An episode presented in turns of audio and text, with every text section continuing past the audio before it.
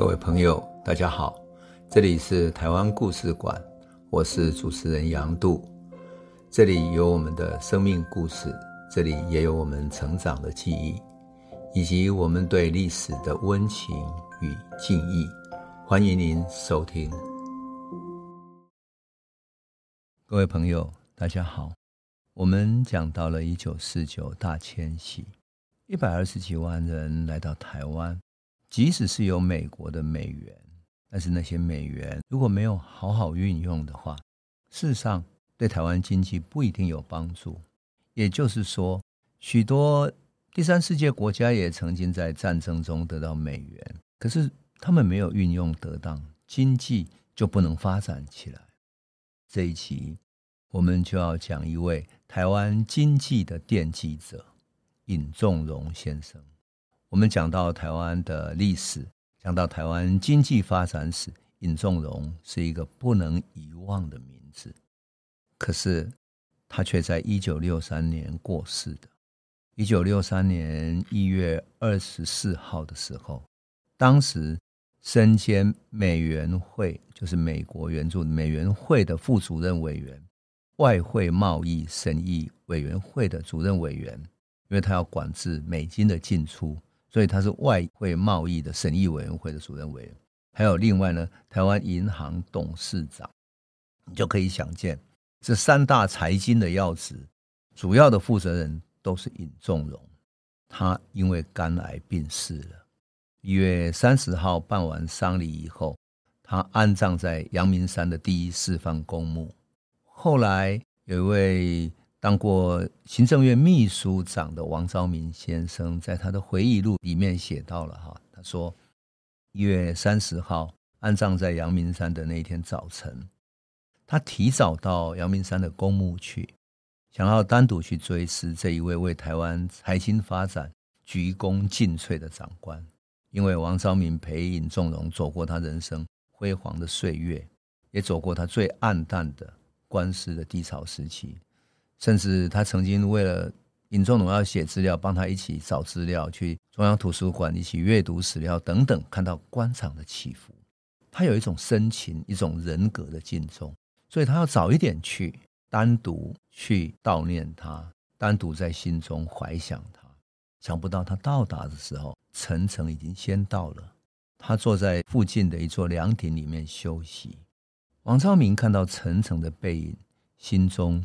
一阵酸楚难过，他趋前去报告尹仲荣后事处理的情形。当时陈诚是行政院院长，那尹仲荣从经济部长到美元会副主任，跟台湾银行董事长这个三大职务呢，都是陈诚任命的。所以尹仲荣等于是陈诚的爱将，他心里当然非常的感伤。陈诚跟王昭明说：“纵容一个人肩挑美元运用。”外汇贸易管理、金融掌舵三大重任，把他累坏了。当年我派李国鼎做他的秘书长，就是希望分担部分工作，来减轻他的压力。现在证明这种设想是必要的。尹仲荣在一九零三年出生的，他的才华早在大陆的时候就被宋子文所赏识。他毕业于上海南洋大学。就是现在台北交通大学的前身哈，他是电气机械系毕业的，他进入交通部的工作，因为跟宋子文他们算是世交嘛，所以就被延揽到宋子文的私人公司去任职。后来跟着宋子文任职到广东等等，他一路跟着宋子文。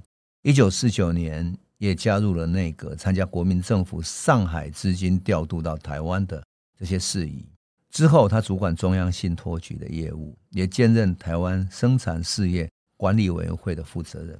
一九五三年的时候，政府为了争取美元，成立了经济安定委员会，去统筹原来的业务。尹仲荣被任命为金安会之下的工业委员会的召集人。委员会的委员包括了什么呢？有经济、交通、财政、台湾省各个机关的首长。所以。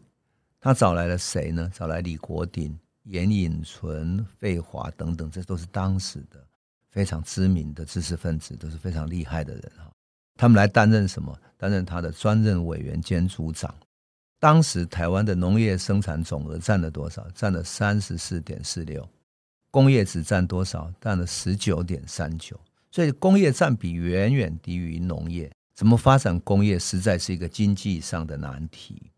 更何况当时台湾的生产不足，物资又缺乏，就业也很困难，外汇又不足短促，贸易也慢慢在萎缩。特别是冷战时期，台湾跟大陆隔绝之后，贸易萎缩了。所以整个社会面临很沉重的压力。工业委员会要干嘛呢？他任务就是要突破经济困境，发展制造业，增加就业机会，安定社会。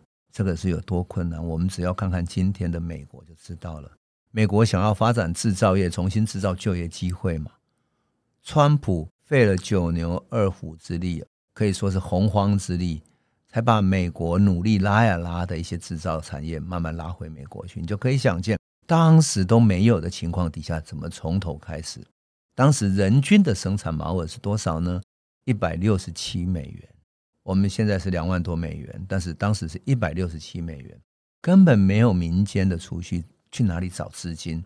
没有资金，你怎么叫人家来投资呢？所以当时要全力争取的目标是什么？最大的资金来源就是美元，但是拿到美元还要善用它呀，才能够发展工业。所以。尹仲荣就在这个困局里面，要运用有限的美元去扶持重点的工业，然后扶持民间的企业，这真的是非常困难的。你如果不从这个大局来思考的话，你不了解尹仲荣在整个台湾经济里面的作用，在荒漠之中你要重新开创，而他能够用的只有美元那一点点的资源。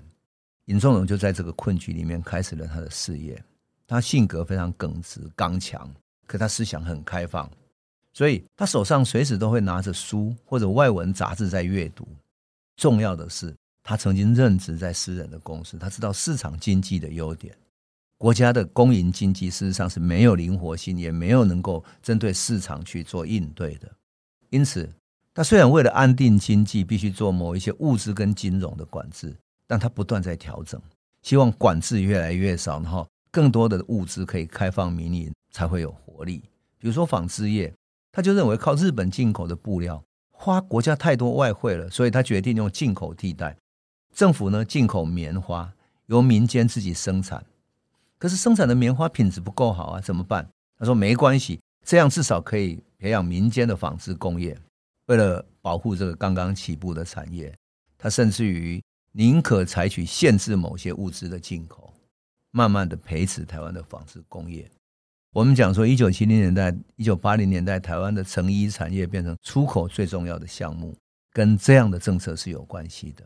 换言之，纺织工业在台湾不是无端起来的，是在这样的大手的扶持之下慢慢成长的。那尹仲荣的经济思想也是非常实用主义的，他喜欢读各种经济理论，他提出一个概念叫做计划式的自由经济，他认为关系到国防安全啊、生存的要项等等。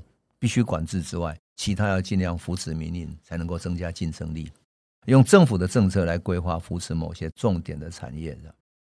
可是，你扶持民营产业会不会落人口实说你在图利他人？你图利某一家公司呢？会，当然会。可是尹仲荣他不怕，因为他从来不图利自己。当然，他也深受蒋介石跟陈诚的信任有关系哈。最重要的是，他为官非常清廉。在跟日本恢复贸易的过程里面，曾经有一笔四十万美元的佣金哦，四十万美元在当时是多少呢？当时人均才一百六十七美元，可是他的佣金有四十万美元，他全数交给国库，而且在扶持台湾厂商的过程里面，老是有人这些厂商被他扶持了，想要回报他，要送他房屋啊，送他别墅啦，甚至于有暗盘的佣金等等，都被他拒绝了。他自己住在重庆南路一栋两层楼的老式的宿舍里面，他不以为苦，而且他勇于认事。以发展塑胶产业来讲，他是最著名的，因为他认为说台湾需要化工产业，但是台湾没有这个技术，那民间更需要资金跟实力的公司来做啊，所以他就找了永丰余的老板叫何义。那何义研究以后认为说，当时这个国际市场下跌疲软，他不想做好。尹仲荣没有办法了，他就叫人家从台湾银行的存款户里面去找，找出谁有最多存款的人。那后来发现，哇，居然是王永庆有八百多万的存款。于是他就把王永庆找来说：“请你配合政府的政策来建厂生产。”那王永庆是做米的，做米行跟木材起家，对化工业根本完全外行，连 PVC 啊等等都没有听过。可是。王永庆他愿意配合，就这样，他就把这个化工产业交给了王永庆。王永庆也不负所托，经过很精明的经营设计，而且不断扩厂，终于最后获利。有一度当然他赔钱，可是王永庆发现，如果把厂的规模继续扩大的话，扩大生产的话，那么他就可以开始获利了。当然，王永庆最后成功了，这就是后来的台塑王国。台塑王国，包括后来的现在，所以包括南亚等等，都从这时候开始的，也就是尹仲荣一手扶持起来的。可是我们有没有想过，如果尹仲荣交给王永庆，结果计划失败了，后果会怎么样？尹仲荣跟王永庆，王永庆失败了之后，他的债务要负债多少？而尹仲荣把国家的这种资源投资到王永庆身上，他要负多少责任呢？你就说好，所以尹仲荣真的是很有气魄的人哦。他的桌子上写着这样的几个字：绝对不可存有多做多错、少做少错、不做不错的心理，应该抱有多做事不怕错的勇气。只要不是存心做错，你想在那种年代里面哈，资金那么不足，拥有权力的人可以分配资源的环境底下，尹仲荣敢这样突破局限。对国家做有利的事情，真的很不容易。当然，一九五四年陈诚任命尹仲荣当经济部长的时候，他还身兼了工业委员会的召集人、中央信托局的局长，还有经济部长，在财经界是权重一时。可是他这种个性哦，得罪了不少人，因为很多人想要来跟他关说嘛：“你有资源就给我，你为什么不给我？你为什么这样？”他如果得罪了人怎么样？别人就找了另外一种案子来打他。那就是当时的扬子公司案。扬子公司是一家还不错的木材公司。那主持人叫胡光标，他是清华留美的学生，他拥有比较高的技术能力，可以生产军用的木材，那包括桥梁啊、营房啊、登陆艇等等。因为这些木材呢，必须经过特殊处理，所以耐用还或者说防火等等会更好一些。而且他曾经得到过美国的订单。一般公司要进口大量的设备跟原木料，都要调度资金嘛。那只要信用良好，生产顺利，一般按照合约慢慢会获利，就可以还贷款。所以尹仲荣用中央信托局的权利哈，给他贷款的支持，这也合理。他没有注意到，有人说呢，有人为了图谋他中央信托局长的位置，故意陷害他。结果呢，就这样子。为什么啊？原来是因为呢。尹仲荣担任经济部长以后，他辞去了中央信托局长的一职。可是上面，也就是尹仲荣的上级，一直不批准他的辞职。那么底下呢，他居然有一个副局长想要升上来当局长，用阴谋手段想要逼尹仲荣辞去中央信托局局长。于是找了西西派的立委，在立法院质询，质询扬子木材公司的贷款案。这一桩不过是七百万元的贷款，结果呢，他就这样告上去，最后变成了立法院在调查的案子。立法院一旦开始调查，作为经济部长兼中央信托局局长的尹仲荣被诬陷他什么呢？他舞弊贪污。结果这个案子由最高法院的检察署来调查，监察院也发动纠举，而且。经过台北地方法院把尹仲荣跟胡光标，还有中央信托局的副局长等等，用共犯渎职图利来起诉，这个案子拖了两年。这期间，法院一度没有罪不起诉，可是最高检察署还有人跟尹仲荣有过节，连着三次行文下令地方检察署去提起诉讼，整个拖了两年。可以想见，这两年尹仲荣是多么的苦闷。能够为国家做大事的人，结果就会被这样的一个小小的案子给拖垮了。还好这两年辞官归隐的时候，尹仲荣回到他的书生本色，他做了《吕氏春秋》校试，把古文《吕氏春秋》重新校对一遍，然后还开始写了叫郭涛熙的传记，多么不得了！这样的一个人，即使是在没落了，在官司之中，他依然保有读书人的气节。他那个时候没有什么收入，没有什么钱，所以他以前的部下王昭明就陪他走啊走的，曾经陪他走到中央图书馆去借书，然后抱着书在独自步行回来，就这样子度过这两年的岁月。到了一九五七年，尹仲荣复出，才重新被任命为经济安定委员会的秘书长，行政院外汇贸易局的审议委员会的主任委员，还有后来经济安定委员会改组嘛。其实整个这个结构里面，应该要讲，就是说陈诚非常的信任他，所以让他处理所有经济安定的，从安定里面去运用美元所有的这一切来发展经济。这个就是当时尹仲荣付出的一个情况。当然，陈诚还另外任命李国鼎当美元会的秘书长，可是这个计划一度被尹宗荣反对。尹宗荣认为说，有自己的秘书来执行就够了，何必多一个秘书长？可是陈诚也是一个下了命令就不容易更动的人，两个人就这样僵住了。后来还是谁出来说服尹宗荣呢？据说是宋美龄出来说服尹宗荣的。当然，一九六零年，尹宗荣担任了台湾银行的董事长，他任内啊发生了一件最有趣的事情。当时台湾只有十元的、五十元的钞票。他第一度要发行一百元台币大钞的时候，很多立法委员深深的反对。他说：“一九四九年金圆券带来了通货膨胀，金融大崩盘。你这个时候发行一百元怎么办呢？你是不是要让台湾经济崩溃？会不会像金圆券这样带来一个大崩溃？”结果尹宗荣很自信的说什么：“他说，如果发行大钞会通货膨胀，那不发行大钞就不会通货膨胀吗？”如果有这种事情，我负起全部责任好了。结果，他的这种自信当然是来自于他的知识嘛。可是这个态度让很多立法委员不满。可是发行大钞以后，当然没有发生任何风波。我们都知道，台湾后来发行了千元、五百元、一千元的等等哈。不过，像尹仲荣这样的一个自信的人哈，非常可惜哈，累坏了他自己。所以，一九六三年，他因为肝癌。劳累过度，肝癌病逝了。可是他为台湾经济所做的所有擘画、所有奉献，生孙为后人所纪念。后来李国鼎曾经总结尹仲荣的贡献的时候，他说他有三点哈。他说第一个，发展进口替代工业，用美元物资棉花、棉纱哈，发展台湾纺织工业，又运用美元的小麦跟黄豆，发展面粉、石油、饲料等等工业。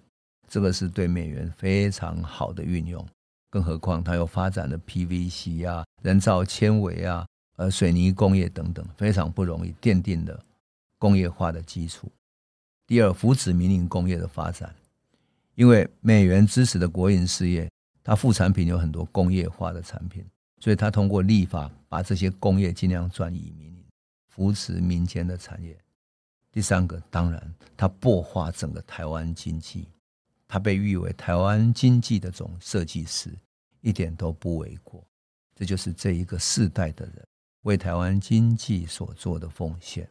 好，我们今天就先讲到这里。那么我们下一集再来讲接续了尹仲荣的李国鼎先生。这里是台湾故事馆 Podcast，我们每周一、周五会固定更新新的台湾故事。请随时关注台湾故事馆粉丝页，按赞并分享。最后，我们工商放送一下：若你对本节目有兴趣，可以购买纸本的《有温度的台湾史》，更方便您阅读。本节目由中华文化永续发展基金会制作，廉振东文教基金会赞助。